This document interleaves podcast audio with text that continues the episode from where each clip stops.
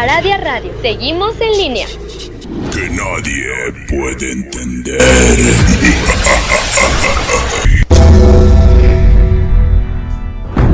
La hora del miedo es el momento en que la frontera del mundo de los vivos y de los muertos se difumina. Los fantasmas aparecen del otro lado y vuelven para deambular en la tierra. Así que estás advertido, estaremos abriendo portales prohibidos. No importa la hora que marque tu reloj. Estás escuchando la hora del miedo.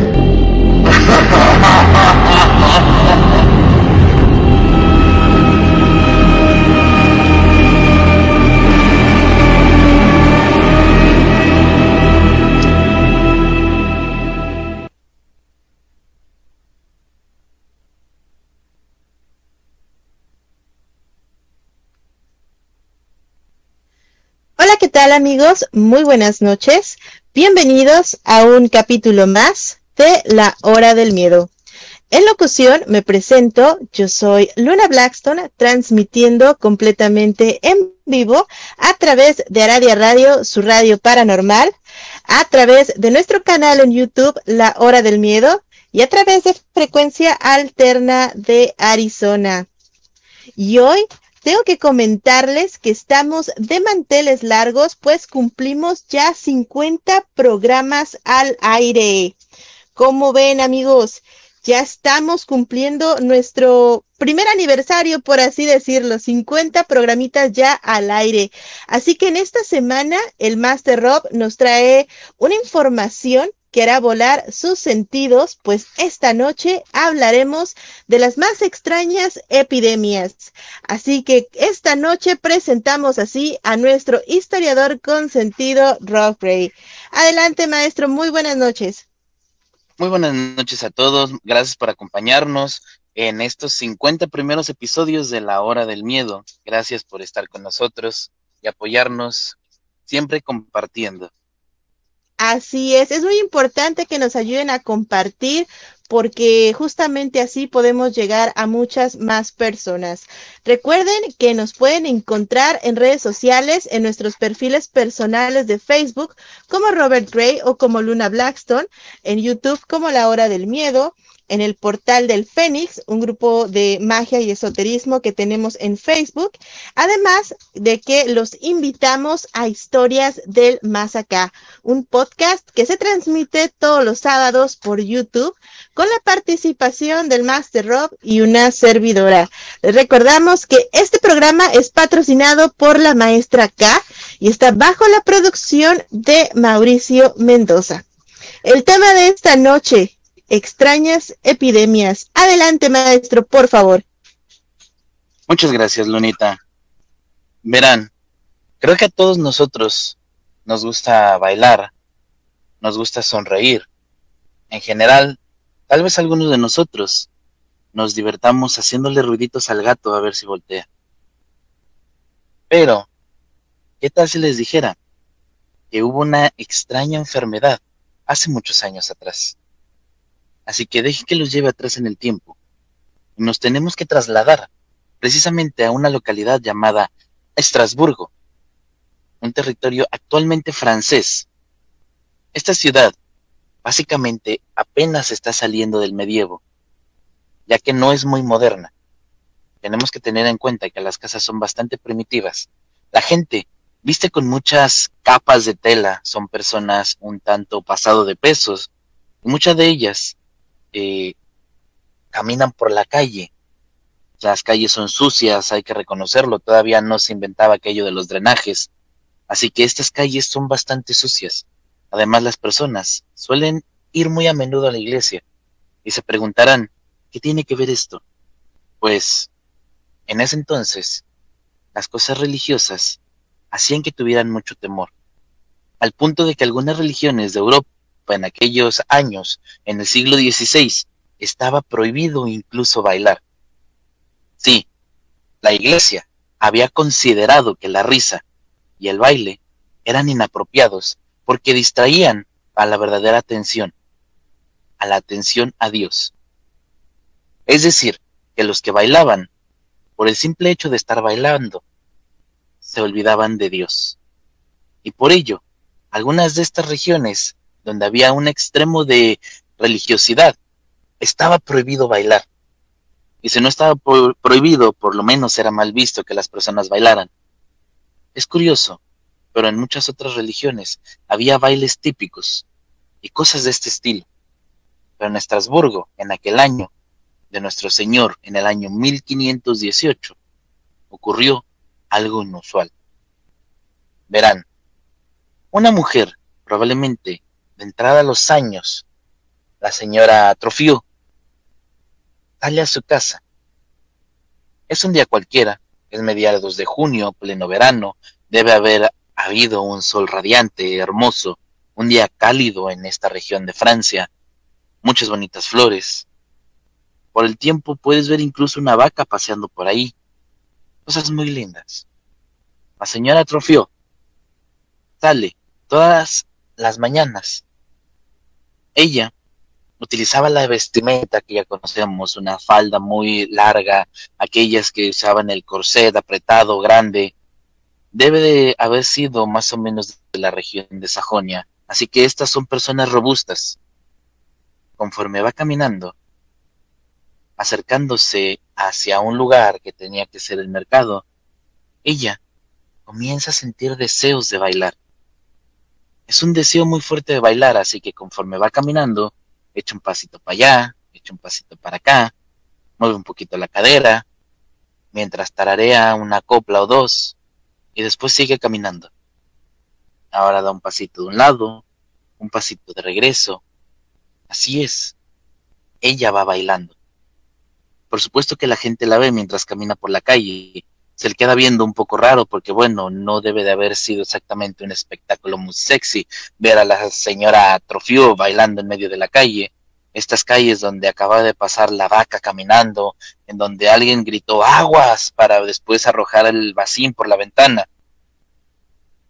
Ver a la señora Trofio bailar no debe de haber sido algo grato. Pero a ella no le importa. Ella sigue echando unos pasitos para acá, unos pasitos para allá, mientras alegremente mueve la cadera, hace un giro, hace un segundo giro. Cuando alguien se le acerca y le pregunta, ¿qué le pasa? Y ella contesta, no puedo bailar, no puedo dejar de bailar. El problema es que no hay música, nadie está tocando ninguna canción en ninguna parte lo único que se escucha es el sonido de la vaca que va pasando, esa campana que normalmente le ponían en el cuello tocando por allá. Alguien tal vez estaba golpeando algo, pero no hay música como tal. Y a pesar de esto, la señora Trufio se ha detenido a bailar con aquella persona que le preguntó que qué le pasaba. Ella seguía bailando alegremente. Mediaba las caderas, agarraba tantito la falda, hacía unos pasitos para acá, unos pasitos para allá, todo muy bien. Sin embargo, aunque la persona que la haya detenido seguramente pensara que estaba loca, porque ella sigue bailando, aquella persona le ha preguntado que si está loca o por qué está bailando. Y de pronto se da cuenta que también ella está bailando. Entonces ya estamos hablando que no solamente es la señora Trufio, sino también la persona que estaba hablando con ella también está bailando. Las dos se avientan un par de pasitos, nadie explica exactamente cómo es que ningún, ni siquiera existe un, registro histórico verdadero que diga que la señora Trofio bailaba de cierta forma o de cierta otra. Nada de esto quedó registrado. Lo que sí queda registrado es de que antes de que llegaran al mercado, ya eran una veintena de personas que estaban bailando en aquella apestosa calle de Estramburgo en 1518.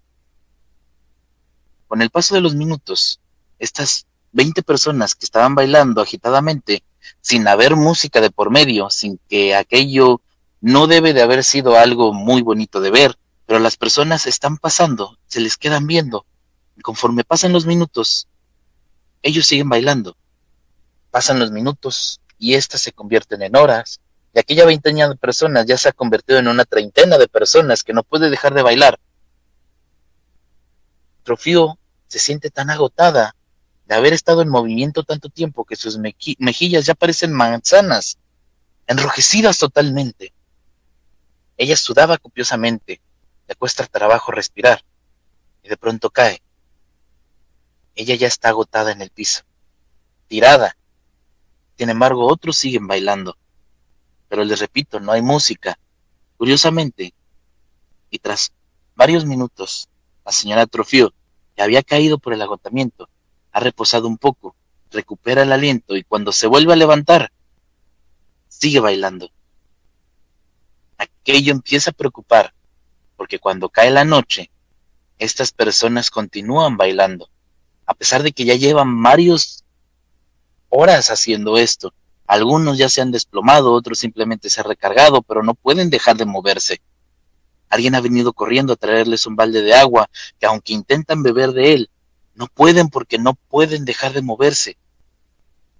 La gente de aquella ciudad, las autoridades, en aquel entonces los burgueses, la gente estaba mirando de cerca, trataba de comprender cómo es que pasaba esto. Algunos incluso ya habían roto el calzado, estaban bailando con las plantas de los pies en las piedras, lo que esto ha provocado heridas. Y ellos continúan el movimiento y cada vez es más caótico. Caótico porque no hay ritmo, no hay secuencia, no tiene ninguna gracia. Aquello tampoco es bonito porque los gestos no es de que sea algo placentero. Es como si usted bailara con alguna persona, alguna pieza musical, y este tiene un rictus en el rostro de que está desencajado, mientras sigue moviéndose de una forma horrible. Y este movimiento ya no es ni siquiera grato, no es rítmico. Les duele, están moviéndose sin parar, en contra de su voluntad. Y este es el problema. La gente, la autoridad decide ayudarles y entonces vienen más personas a ayudar a sostenerlos. Traen hombres para que puedan sostener a las personas mientras éstas siguen moviéndose. El problema viene que después de cuestión de algunas horas, esa misma noche, aquellos hombres, aquellas personas fuertes que habían traído para sostener a los bailarines, también están bailando.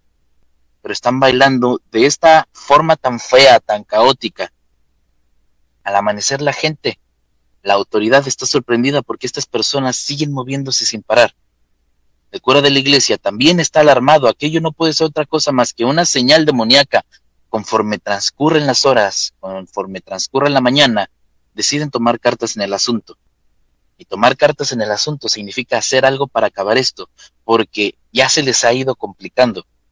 Los bailarines siguen bailando durante todo el día, siguen, y cada vez se van acercando uno al otro, que no son todavía demasiados, apenas se podrían contar que eran 40, algunos dicen que pueden haber sido ya 50, 60. El hecho es que para el fin de semana ya son bastantes los que están en movimiento. Trofio, por ejemplo, ya tenía destruidos los pies, está caída, pero sigue moviéndose, tirada en el piso. Está moviéndose y otros también. Algunos ya tenían lesionadas las rodillas, los pies horriblemente dañados, no paran de sudar, algunos de ellos ya se han desmayado, otros ya volvían el estómago por el esfuerzo, pero por más que intentan probar bocado, no pueden. Otros ya estaban deshidratados, los estaban atendiendo, no se pueden mover, pero siguen moviéndose de una manera espasmódicamente. De pronto, alguien tiene una idea que resulta bastante e increíblemente estúpida, pero alguien ha ido a traer unos músicos, unos gaiteros, gente que toca instrumentos para que empiecen a tocar música y también habían traído unos bailarines porque a alguien se le ocurrió que estas personas tenían la fiebre de verano, es decir, que la sangre estaba muy caliente por el verano, por lo que necesitaban eran hacer que hiciera un ritmo, que tocara música para que comenzaran a bailar, a disfrutar aquello y por poco se liberaran del asunto, que ya había transcurrido una semana desde que empezó aquellos tenían que seguir bailando. Era algo horrible. Estas personas ya estaban muy mal, pero el problema creció. Cuando la idea fue tan tonta que lo único que hizo fue provocar que alrededor de 400 personas más se unieran a esta danza macabra. Entre ellos, los músicos que ya no pudieron seguir tocando porque estaban bailando. Los hombres fuertes que habían ido, también los bailarines estaban este, ya bailando mientras la gente ya no seguía un ritmo para bailar. El cura salió a echar algunas bendiciones, que siempre caen muy bien. En este caso se trataba de exorcizar a los demonios que se les habían metido a estas pobres almas. El hecho es que también el cura está bailando bajo la sotana. Se mueve para acá, se mueve para allá, caóticamente. Los burgueses, bueno, los burgueses acabaron bailando cuando llega la gente de la guardia a ver qué estaba ocurrido, también comienzan a moverse con aquellas armaduras pesadas, sueltan las lanzas, algunos de ellos ya están agonizando en el piso, sin embargo siguen moviéndose, están agonizándose porque la extenuación los lleva a colapsos cardíacos, crisis multiorgánicas donde diversos órganos ya han fallado por la falta de agua, la extrema excitación de los músculos del movimiento aquel lleva a la extenuación, por consecuencia, muchos ya están muriendo ahí, en donde están las calles, se están cayendo muertos y hay que hacer algo urgente. Alguien tiene una idea, solo Dios sabe de dónde salió, pero aparentemente es una maldición, la maldición Zambito. Un poco más adelante les voy a explicar la idea. Alguien dice esto, la maldición Zambito. Algunos de ellos hizo algo indebido y por eso está aquella maldición. Hay que llevarlos a la gruta de Zambito porque él ahí los va a curar. Todos entran a la gruta de Zambito, pero hay que ponerse unos zapatos rojos. ¿Por qué? No sé, pero la idea era que había que ponerse unos zapatos rojos. Entonces rápidamente comienzan a reunir zapatos rojos, los que no son rojos los pintan, la gente tiene los pies destruidos y aún así forzosamente les meten estos zapatos y los hacen que vayan bailando hacia la gruta en donde se supone que estaba Zambito, una imagen de madera, y son introducidos ahí, los que quedan con vida porque no todos han sobrevivido. Muchos de ellos ya están muertos. Aquel baile era grotesco. Los rostros desfigurados, con este rictus de dolor, las caras de las personas desesperadas, algunos de ellos ya hasta se han arrancado los cabellos por la desesperación de no poder dejar de bailar, muchos otros horrorizados, han visto cómo su mujer, su madre, sus hermanos están ahí, pero no todos los afectados. Lo más interesante del pueblo es que ha de haber tenido más de 1500 habitantes, pero al menos 400 están ahí. Es curioso, pero cuando los llevan a los sobrevivientes, los meten a la gruta, a la oscuridad de la gruta y el silencio, pronto comienzan a dejar de moverse, cayendo desmayados. Otros simplemente se desguanzan y caen, el hecho es que terminan por curarse. Y este episodio sería conocido como la coreomanía. El baile, ampliamente relatado por el famoso Paracelso del magnífico médico de aquellos años de 1530, explicaría cómo esto, algo que fuera casi demoníaco, los movimientos, los gestos, las contorsiones, no era exactamente un baile, era algo que tenía la gente, que tenía que sufrir para ir muriendo alguna. Qué extraordinaria historia que nos cuenta el día de hoy. Mientras nos estaba contando la historia, yo de repente,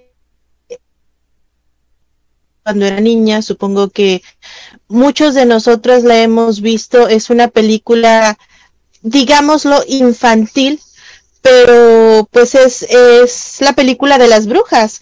Eh, se llama Hocus Pocus o como en muchos lugares la conocen, Abracadabra. Y justamente una de estas brujas les lanza un hechizo y eh, estas personas pues tienen que bailar hasta la muerte. Y con esta historia que usted nos estaba contando, maestro, yo me recordé muchísimo de eso porque había escuchado que sí se podía mal que sucediera esto, más sin embargo no sabía si en verdad era pues verídico o simplemente historias que cuenta la gente. Sí, de hecho, todo esto es verídico, todo esto está registrado históricamente. Sin embargo, es curioso, primero, de dónde sacaron la manera para detenerlo. Y segundo, que no es la única vez que ha pasado antes, ¿no? Y es bien interesante, Rob, porque yo me podría poner a pensar, por ejemplo, hoy en día en algunas eh, fiestas que hacen, en algunos eventos, pueden llegar a utilizar cierto tipo de música con mensajes subliminales, ciertas notas que los llevan hacia un éxtasis y pueden estar bailando y bailando y bailando por horas que incluso ni siquiera se sienten cansados. O bien un efecto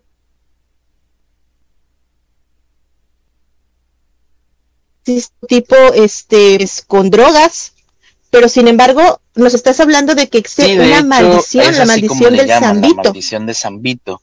Sin embargo, como dije antes, mmm, es algo curioso porque, bueno, al principio le tenían mucho miedo a todo este tipo de cosas, al baile, porque pues según la iglesia estaba prohibido, pero inclusive aunque el padre del el lugar intentó exorcizarlos, también tuvieron ese pequeño detalle, ese mismo detalle, y terminó haciendo diferente el por qué ellos empezaban a, bailar así.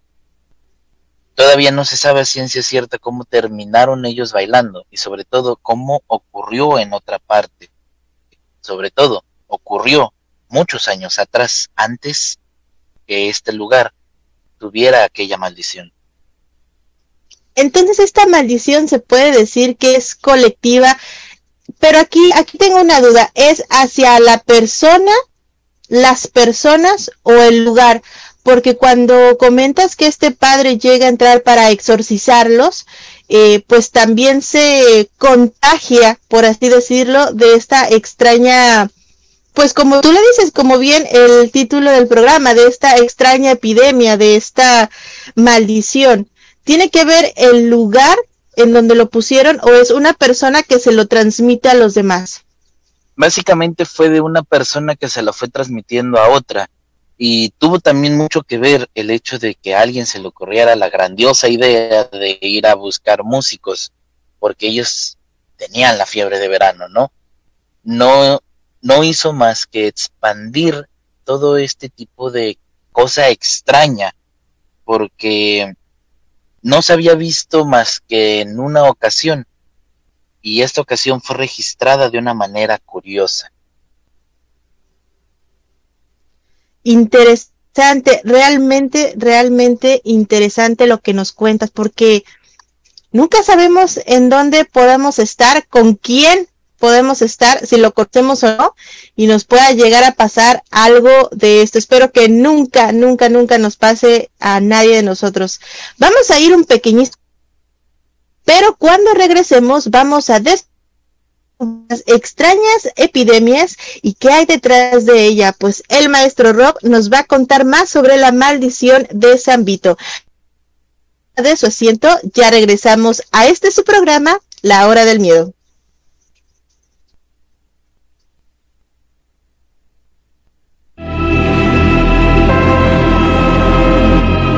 Momento regresa la hora del miedo.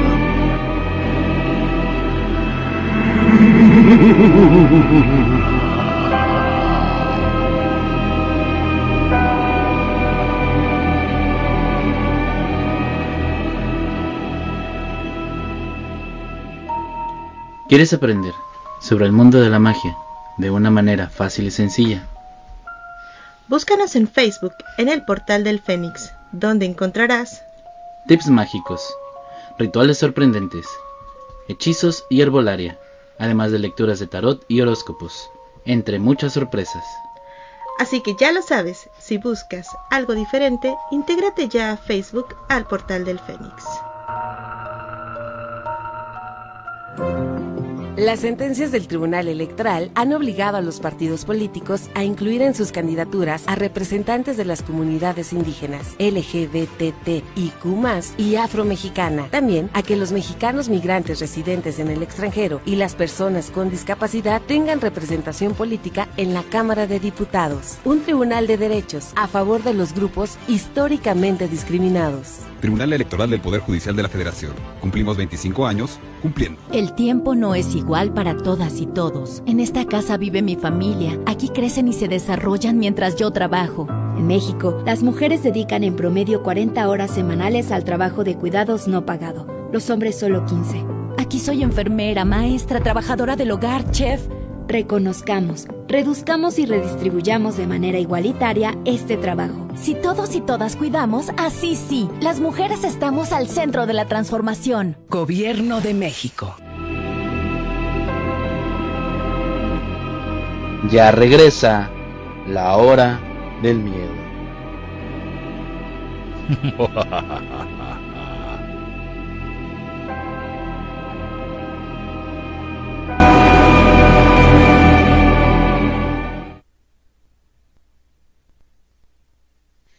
Ya regresamos completamente en vivo a este su programa La Hora del Miedo.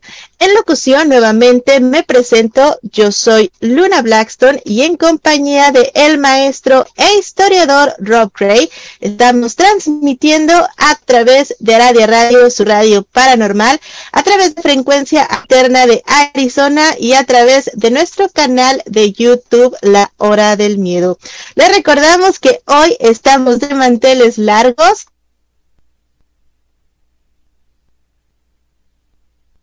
cuenta. También les recuerdo que el Master Rob y una servidora ya contamos con una academia de magia y ocultismo. Esta se llama Academia Tsuki. Así que los esperamos por ahí. Les voy a dejar el link en los comentarios para quien guste unirse. Y ya tenemos algunos comentarios también en nuestro canal de YouTube y en nuestro canal de Facebook también. Nos dicen por aquí, tenemos... a a ver, a ver, que de repente se me mueven los comentarios. Tenemos a Santo Vago de Fe que nos dice saludos. A Luis Alberto Romero también nos deja ahí sus saludos y unas caritas. A Franklin Aguilar también nos deja ahí su like. Y tenemos a Claudia Cañulef, también nos dice saludos. Tenemos también a Amy nos dice, hola maestro, de YouTube me sacó, pero ya lo vi acá. Felicidades, fiestas. Sí, vamos a hacer fiesta, vamos a invitar ahí en el estar con ustedes festejando también.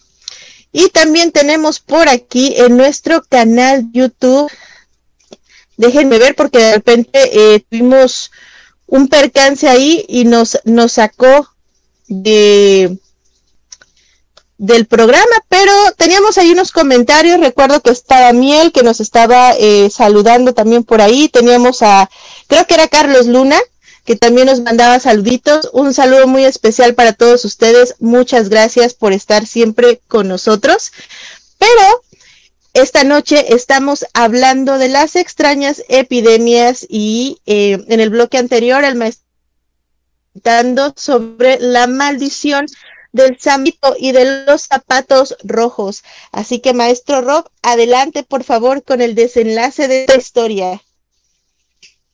Muchas gracias, Lunita. Como les dije, esta no es la única ocasión que este tipo de cosas había ocurrido antes. Esto ya había ocurrido, de hecho, hace unos 300 años atrás, un suceso similar La región es conocida como Frankfurt, Alemania. tal vez ustedes han de haber escuchado al flautista de Hamelin, aquella leyenda de un flautista que es contratado para que saquen las ratas del pueblo. Él lo hace, lleva todas las ratas y las arroja al río donde mueren, pero cuando regresa a cobrar, no le quieren pagar. Entonces se lleva a todos los niños. Bien, pues entonces les diré que la historia del flautista de Hamelin tiene origen, y el origen es en 1237, cuando la población de Frankfurt, un grupo de 200 niños y niñas de entre 8 y 10 años, comenzaron a bailar. Y comenzaron a bailar y a caminar hacia afuera del pueblo. Repentinamente, un pequeño ejército de niños comenzó a caminar y a bailar, mientras se apartaban de Frankfurt en dirección hacia otro estado, una distancia de unos 35 kilómetros. Este es un recorrido complicado, lo harían bailando. Este grupo de niños que inexplicablemente comenzaron a bailar y a dirigirse hacia otra ciudad, alguien cuenta que ya los estaban esperando. Alguien se había adelantado y los detuvieron, pero los niños seguían en movimiento frenético. Tomaría mucho rato para que los pudieran sujetar y encerrar, para que dejaran de bailar. Y es muy probable que si nadie los hubiera detenido, hubieran seguido caminando y en algún punto habrían, ellos habrían terminado en el río, en donde habrían muerto. Y bien, habrían seguido caminando a una ruta interior, habrían muerto de deshidratación o de agotamiento. Así que esta no es la primera vez. En 1518 no era la primera vez y tampoco sería la última. Hay otro caso todavía más dramático. En 1278, también unos 250 años atrás, había ocurrido otro incidente en la zona del río Mosa en Alemania. En medio de un día cualquiera, sin que nadie tuviera algún tipo de música, un grupo de personas comenzó a bailar. Estaba justamente a las orillas del río Mosa. El baile derivó en un movimiento frenético y extraño. A la orilla del río, estas personas se movían con gestos raros. Hacían estas danzas sin siquiera hubiera música o sonido. Ellos llegaron, clásicos mirones, ya saben ustedes. Lo curioso es que subieron al puente sobre el río Mosa para poder observar lo que ocurría a las orillas. Sin embargo, como ya les, lo habían escuchado antes, esto suele ser muy contagioso y de pronto los que estaban en el puente también comenzaron a bailar. En cuestión de minutos, el viejo puente de madera y de piedras de una construcción muy primitiva no soportó el movimiento armónico de todas las personas y terminó por colapsar enviando al fondo del río a numerosas personas. Se cuenta que estas fueron 150 personas. Perecieron ahogadas. Sí, claro, hubo sobrevivientes, por supuesto. Ellos fueron llevados a la población más cercana, a la iglesia, donde se les colocó una atmósfera fría. Es decir, dentro de la iglesia, en un interior, el cambio de temperatura provocó que esto se detuviera por completo. Durante los años siguientes, de 1518 hasta 1620, 1630 más, más o menos, se repitieron escenas similares en la región, tanto en la región francesa como en la región alemana, hacia los territorios de lo que es Países Bajos. Hubo episodios en donde la gente comenzaba a bailar de pronto. Una explicación dice que podemos creer que todo esto tiene una motivación fenómeno muy peculiar que es la psicogenealógica. Este es un fenómeno extraño, muy pintoresco. Seguramente se ha repetido muchas veces en muchas partes del mundo. Pero, verán, hay otra cosa interesante. Las monjas, después de estar oyendo acerca del baile, veían que tenían que hablar un poquito de algo más recatado, de algo un poquito más religioso, de algo que tiene que ver con el mismo convento. Las monjas, en el año 1230, en una época muy oscura, en la región de Nantes, a la orilla del río, en Francia, es una época muy difícil para la humanidad. Había pestes, había guerras, constante asedio de una tribu que llega, invade, destruye, quema. Después va y hace lo mismo en otra ciudad. Las situaciones se van derivando. Aquello es un terrible lugar. Y un convento a las afueras del pueblo. Dentro de entonces la ciudad de Nantes había algo interesante en, aquel momento. Verán, las hermanas del convento, las monjas de aquel convento, se han levantado, han hecho las oraciones tempranas, después se van a hacer diferentes tareas, una de ellas sale de su habitación, comienza a caminar recatadamente, silenciosa como siempre. A mitad del, pasillo es saludada por otra de las hermanas del convento, que le da la bendición como cada mañana. Le dice, eh, el Señor esté con ustedes, hermana, con usted también, hermana, y acto seguido, otra monja y acaba de darle la bendición, que le queda viendo.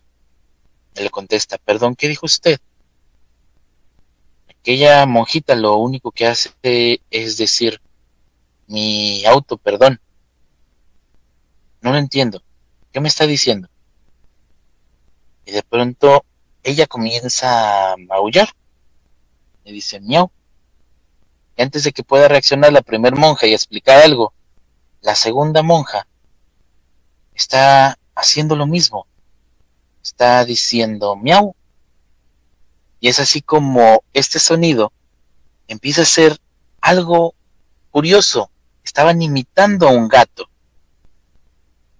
A lo largo de varias horas, las monjas que estaban cerca se acercaron a ver qué ocurría y escuchaban los miau y una y otra que se iba acercando empezaban a repetir aquel sonido histéricamente.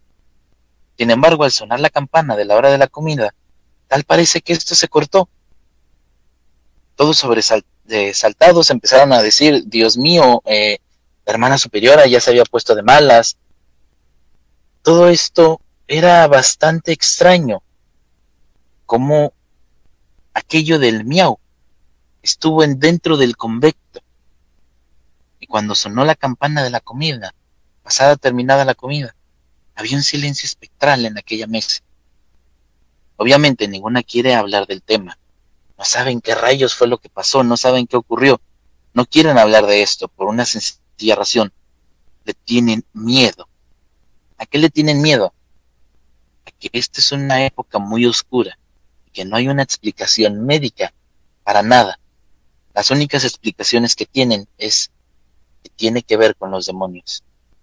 Así que el hecho de que aquella monjita, que la miraban tan misteriosamente, con tanta sospecha, porque ella había comenzado a hacer los miau, quiere decir que el demonio la estaba obligando a esto para que rompa alguna cosa con la divinidad. No sé, alguna cosa les ha dado. Ellos tenían mucho miedo. Tras la comida, todas se van a sus eh, dormitorios, empiezan a rezar, y después van a trabajar por la tarde. Sin embargo, cuando se reúnen para el resto de la tarde, las cosas se salen de control. Y de pronto ya no solo son cuatro o cinco, son veinte. Y luego, todas están haciendo miau, imitando el sonido de un gato. Pasado un rato, sin embargo, caen en un cansancio extraño. Duermen, pero al día siguiente esto se repite. Y durante los siguientes días, comienza a crecer este fenómeno de una forma casi alarmante. Durante los siguientes días el maullido se volvería tan intenso que las personas de las casas alrededor del convento que rodeaban el convento, las aldeas que rodeaban el convento, se alarman, porque piensan que las monjas están sufriendo algún extraño fenómeno. Se escuchaba hasta afuera, pero ya no solamente era por periodos, sino que llega a ser bastante constante. Las monjas habían hasta dejado de comer no hablaban, se, solamente se limitaban a repetir estos maullidos de una forma metódica. De acuerdo con ellos, de alguna manera empezaban juntas y terminaban juntas aquel horrible sonido que pasaba incluso los gruesos muros del convento. La gente de la aldea se quejaba de esto amargamente. Cuando llegó el cura se da cuenta del problema. Y asimismo, él no sale porque también empieza a maullar. Y aunque usted no lo crea, el cura que han enviado para que rocíe agua bendita y les haga una especie de liberación, una especie de exorcismo, no funcionó nada porque él también está empezando a maullar. Y esta dinámica extraña se repite y este sonido es una y otra vez al mismo ritmo, que ellos piensan que es verdaderamente demoníaco, como si estuvieran todos poseídos. Por supuesto que es grave, pero cuando llegan a los oídos de los soldados, ellos comienzan a soltar latigazos. No hay algo que valga en este lugar. Y esto acabó con esa epidemia. Te cuentan que numerosos miembros de aquella congregación de mujeres y el cura fueron azotados y este latigazo fue una reacción inminente para dejar de hacer el sonido. El shock de recibir un latigazo cortó de tajo todo lo que ellos tenían. Durante una semana después hubo una restricta supervisión para que esto no volviera a suceder. Una fenomenología mental en un caso tal conocido. Realmente, estas son pocas las historias que se cuentan. Los casos son demasiado antiguos. No hay evidencias, obviamente, no hay evidencias, solamente es anecdótico apareció en una serie de documentos. Estos empezaron a aparecer hasta los años 1800, documentos de investigación que retomaban casos y nada más hacían preguntas similares. ¿Por qué fue tan extraño? ¿Y por qué en estos años ya después no ocurriría un fenómeno similar? Simple y sencillamente se cuentan que en total entre los territorios de Alemania y de Francia sufrieron epidemias curiosas de más de 9.450 personas, más o menos. Cosas que si no es solamente bailar, también era maullar. Algo que no estaban totalmente acostumbrados a todo este tipo de cosas. Wow, honestamente creí que eh, hablaríamos más de un tipo tema virus, eh, esto que está pasando ahora, ¿no? Con, con el COVID, con la viruela del, del mono, y sin embargo, nos adentramos a algo mucho más curioso, mucho más feo. Bueno, feo me refiero en el hecho de que piensan incluso que llegó a ser algo demoníaco. ¿Podría llegar a ser esto algún tipo de posesión, maestro? por lo que cuentan ellos, sí podría llegar a ser un tipo de posesión. Sin embargo, no es completamente esto. ¿En qué podríamos crear que fuera la causa de todo este tipo de cosas? Durante la Segunda Guerra, la Primera Guerra Mundial, en una intervención del protectorado británico, se sigue buscando o fue cuando más o menos encontraron este tipo de, cosas. Había un cierto control religioso por parte de la iglesia anglicana y por lo general ellos decían que habían maldiciones africanas eh, de las regiones de África Central, que habían maldito, hechos malditos estos lugares, porque pues sencillamente buscaban la manera de vengarse de todo lo que es la esclavitud.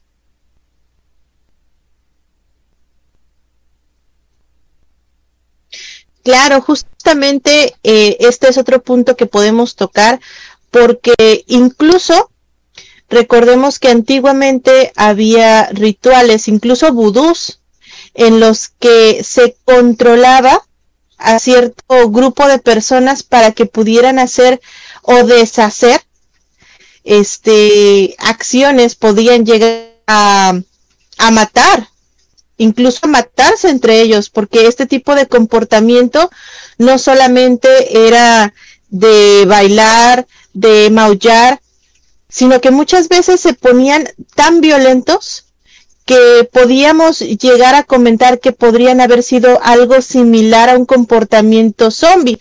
De hecho, eh, hace, me parece que hace fue dos semanas, Rob, que hablamos en Historias del Más Acá, justamente de este tipo de extrañas epidemias y mencionabas una un comportamiento que llevó a las personas a, literalmente a comportarse tal cual zombies, que se ponían súper mal y agresivos y con una fuerza extrema. Entonces, recordemos que muchas veces existen cierto preparado de hierbas, ciertas pociones, ciertos rituales que pueden llegar a involucrar justamente este tipo de acciones, no solamente a una persona, sino a un grupo de personas. Y esto creo que es bastante interesante, maestro. Sí, es bastante interesante, pero tenemos que ver, por ejemplo, el ataque de baile al principio se creyó en algún tiempo que podría haberse dado por alguna contaminación de los alimentos. Es decir, existe la idea de que algunos hongos de centeno del trigo de la cebada producen efectos similares al consumo del LSD, pero este caso no es aplicable así de fácil. No es porque estas personas no estaban teniendo alucinaciones, no estaban viendo cosas, estaban conscientes, estaban lúcidos, pero también estaban impedidos a detener aquel baile. Así es, justamente como lo comentaba a inicios del programa, me recordó mucho a esta película en donde literalmente la bruja les pone un hechizo y órale, todos a bailar, ¿no? Hasta que se mueran. Y ellos estaban conscientes, o sea, realmente ellos podían hablar, ellos hacían lo que quisieran, pero mientras seguían bailando y no podían detenerse. No estaban enfermos, no estaban pues en otro tipo de situación, sino que simplemente bailaban y realmente pues esta historia así como nos la cuenta usted, así morían. Morían de cansancio, de, de estar bailando tanto. Y es algo bastante feo, maestro.